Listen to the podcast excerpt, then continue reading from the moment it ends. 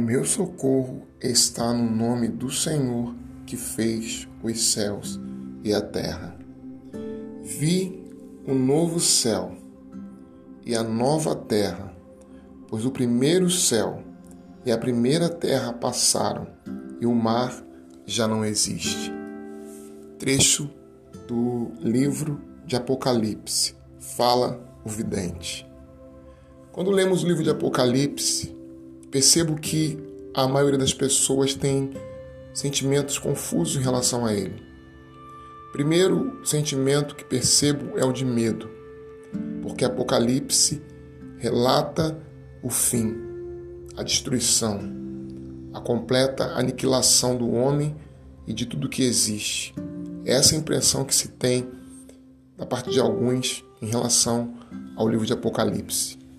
Um outro grupo de pessoas pensa no livro do Apocalipse como algo fantástico, uma realidade é, supraterrena, para além das nossas realidades físicas e daquilo que nossos olhos podem de fato ver.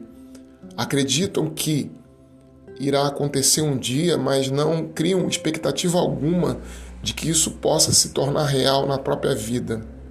Pensam que um dia Cristo há de tornar aquilo que é velho em algo novo, que ele há de aniquilar as forças do mal, da maldade e todas as estruturas de poder destruidoras da vida, mas pensam que isto é algo inatingível.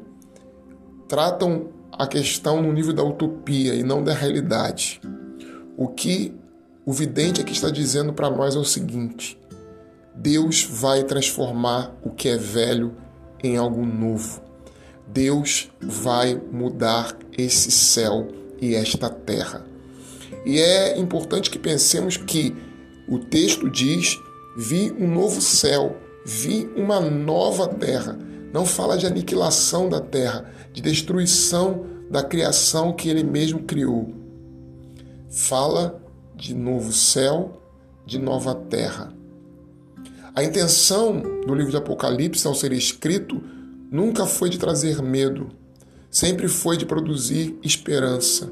Num povo que está sendo perseguido por Roma, num povo que é um povo sofredor, que vê no culto ao imperador uma afronta mortal ao senhorio de Cristo e a adoração exclusiva a Ele. E que por isto precisa receber da parte do profeta, do vidente, uma palavra: Deus vai mudar essas realidades opressivas. Deus vai transformar este mundo caído, este mundo que está mergulhado na lama do pecado, cheio de contradições e de morte, cheio de pecados. Esse mundo será transformado. Deus irá mudar tudo que neste mundo existe. E isto não é algo a ser esperado para o futuro. Deus já está é, de forma gradativa implantando o seu reino, a sua justiça e o seu poder. Nós precisamos olhar para a vida, olhar para o mundo e pensarmos: Deus já está transformando todas as coisas.